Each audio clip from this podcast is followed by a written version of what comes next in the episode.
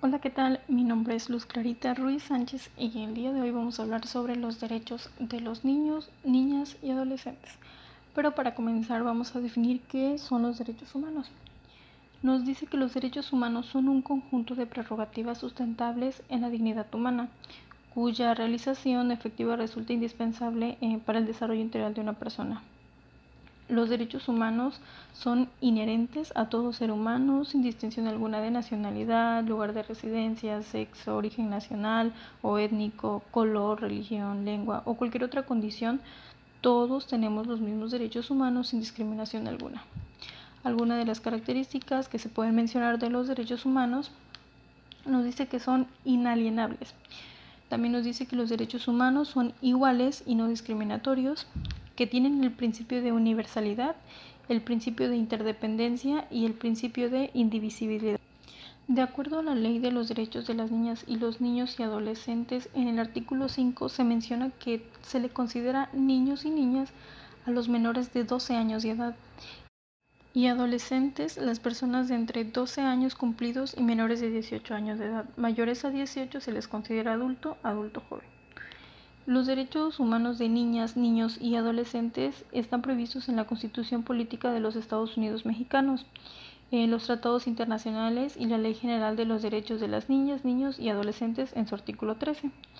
Eh, entre los derechos que los niños y niñas deben tener nos mencionan el derecho a la vida, a la supervivencia y al desarrollo, el derecho a la prioridad, el derecho a la identidad de un nombre o un apellido, el derecho de vivir en familia armoniosamente, el derecho a la igualdad sustantiva, el derecho a no ser discriminado por su etnia, color, sexo, preferencia sexual, el derecho de vivir en condiciones de bienestar, el derecho a una vida libre de violencia, el derecho a la protección a la salud, el derecho a la inclusión de niñas, niños y adolescentes con discapacidad, el derecho a la educación, el derecho al descanso y al esparcimiento, derecho a la libertad de convicciones éticas, el derecho a la libertad de expresión y de acceso a la información, el derecho a la participación, el derecho de la asociación y reunión, el derecho a la intimidad,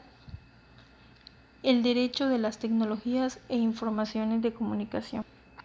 Ahora, cómo son o cómo se hacen valer los derechos humanos de los niños y niñas. De acuerdo a las Naciones Unidas, se han verificado 266 mil casos de violaciones graves contra la infancia en más de 30 situaciones en conflicto de África, Asia, Oriente Medio y América Latina en los últimos 16 años. Estos solo son los casos verificados, pero ahora imaginemos los que no se verifican. Es impresionante la cantidad que día a día de niños son violentados. Y enfocándonos más a nuestro país, ¿cómo es la UNICEF en México?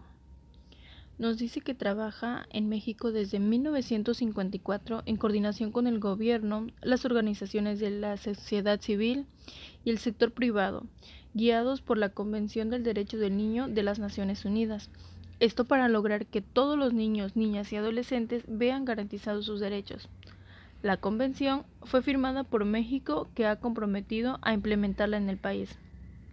Sus esfuerzos y funciones se enfocan en asegurar que todos sus programas e iniciativas alcancen a quienes se encuentran en mayor desventaja y vulnerabilidad durante su infancia y adolescencia.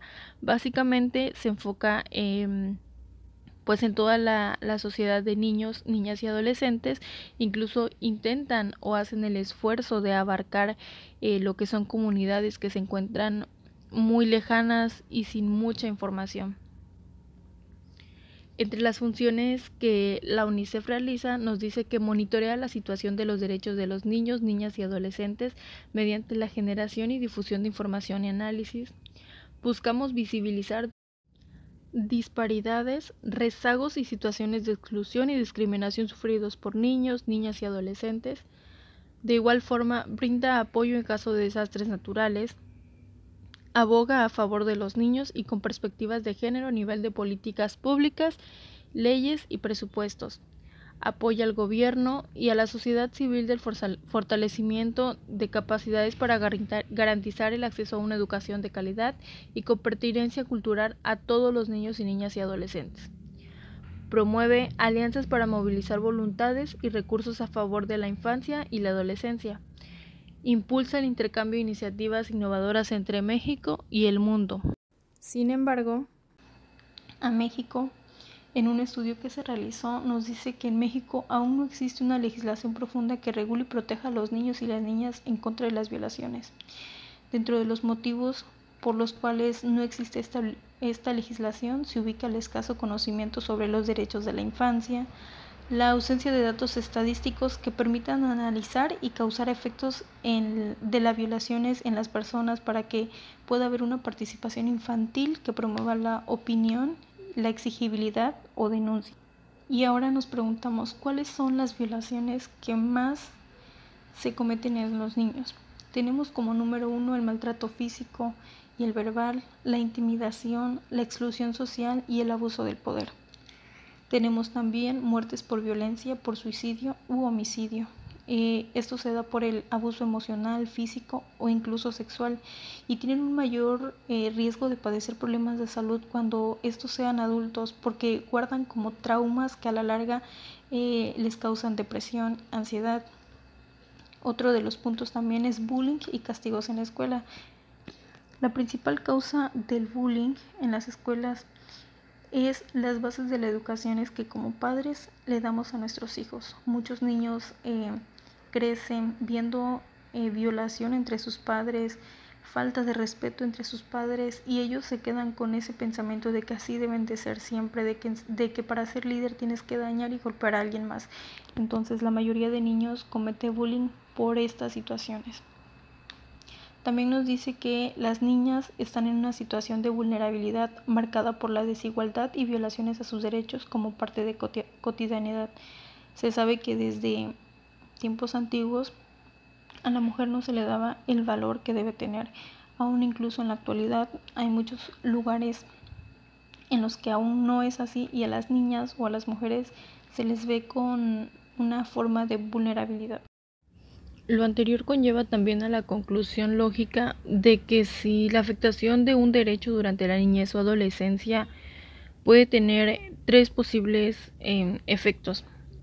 El número uno es incumplimiento o afectación de otros derechos en la propia etapa en la que se vive, impactos negativos para la vida futura y la tercera es retroceso o regresiones en niveles de desarrollo ya alcanzados en el pasado pero que se truncan o se ven afectados por incumplimientos presentes.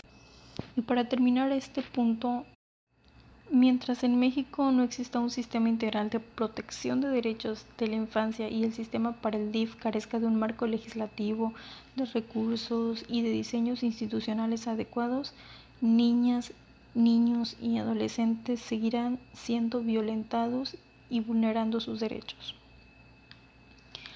Ahora, ¿cómo saber si tú como niña, niño o adolescente estás siendo violentado, están violentando tus derechos? Si alguna persona o autoridad te lastima, te agrede o te trata de manera injusta, si alguien a quien le solicitaste un servicio, un apoyo o alguna información y se negó a proporcionártela, si sientes que te tratan de manera distinta que otras niñas, que otros niños, por tu forma de hablar, por tu forma de vestir, por tu aspecto físico, por vivir con discapacidad o ser indígena, el trato que recibes de algunas personas te hace sentir incómodo, triste, con enojo, confuso, eh, te hace sentir solo o que algo no está bien. Si tú respondiste que sí a algunos de, de estos puntos, estás siendo violentado, te están violentando tus derechos. Y una de las soluciones sería háblalo con mamá, con papá, con una persona de confianza e ir a instituciones públicas de leyes, porque ellos tienen el deber de contar con una ley y procedimientos que impartan justicia, porque también tienen que tomar decisiones que impartan el interés superior a la niñez. Y deberán también garantizar la participación en los procesos judiciales o administrativos que afecten tus derechos. Entonces, a manera de conclusión, hay que recordar la importancia que los niños, niñas y adolescentes tienen y hacer valer sus derechos conforme lo marcan las leyes. Porque recuerden que en la medida en que el sufrimiento de los niños está permitido, no existe el amor verdadero, ya que ellos son el recurso más importante del mundo y la mejor esperanza para el futuro. Gracias.